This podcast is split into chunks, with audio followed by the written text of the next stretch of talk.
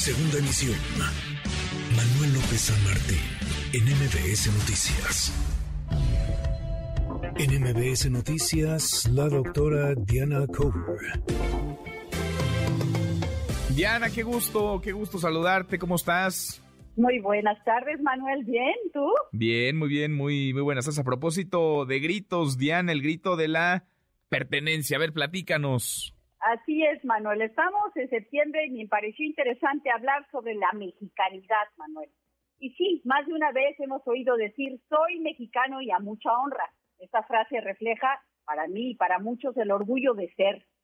Hablar de mexicanidad, Manuel, es hablar del sentido de pertenencia, del contorno social al que te adaptas y te muchas veces te solidera, solidaridad, te solidarizas, sí.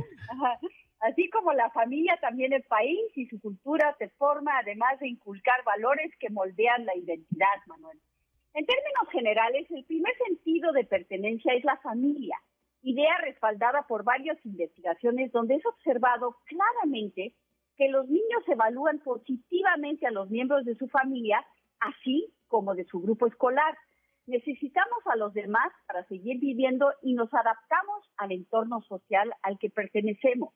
Y de esta forma es como llegamos a ser individuos socialmente funcionales, Manuel. Pero hablando ex profeso de la mexicanidad, podemos decir que la historia de México tiene muchos personajes que son modelos de referencia y que influyen en la personalidad mexicana. Personajes reales, éticos y hasta algo mágicos como el Pípila, los niños héroes, Pancho Villa y, no olvidemos, a Frida Kahlo. Pero también e igualmente la imagen de la Virgen de Guadalupe forma parte de la identidad nacional. Basta con observar cómo los mexicanos en Estados Unidos y en todas partes la llevan impresa en su ropa, en sus gorras, cuadros e incluso pintada en la calle como graffiti. Por el otro lado, también las fiestas cívicas, como las que estamos viviendo en estos días, son otro elemento constructor de identidad y Fernando Vizcaína Guerra, investigador del Instituto de Investigaciones Sociales de la UNAM, afirma que los mexicanos tienen más sentido de pertenencia y orgullo nacional que en otras sociedades. No se trata de patriotismo, sino de la clara identidad de ser mexicano dentro y fuera del país. Así como uno se puede desvincular de su familia, no se puede desvincular de su familia, aun ya siendo un adulto independiente, tampoco nos podemos desvincular de nuestra sociedad.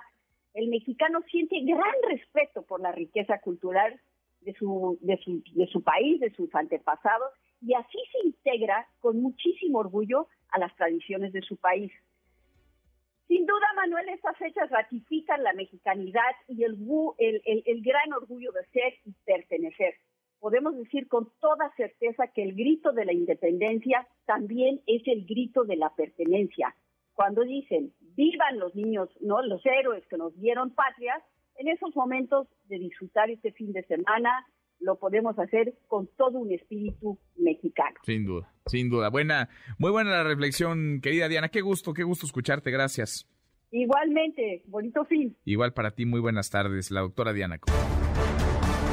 Noticias.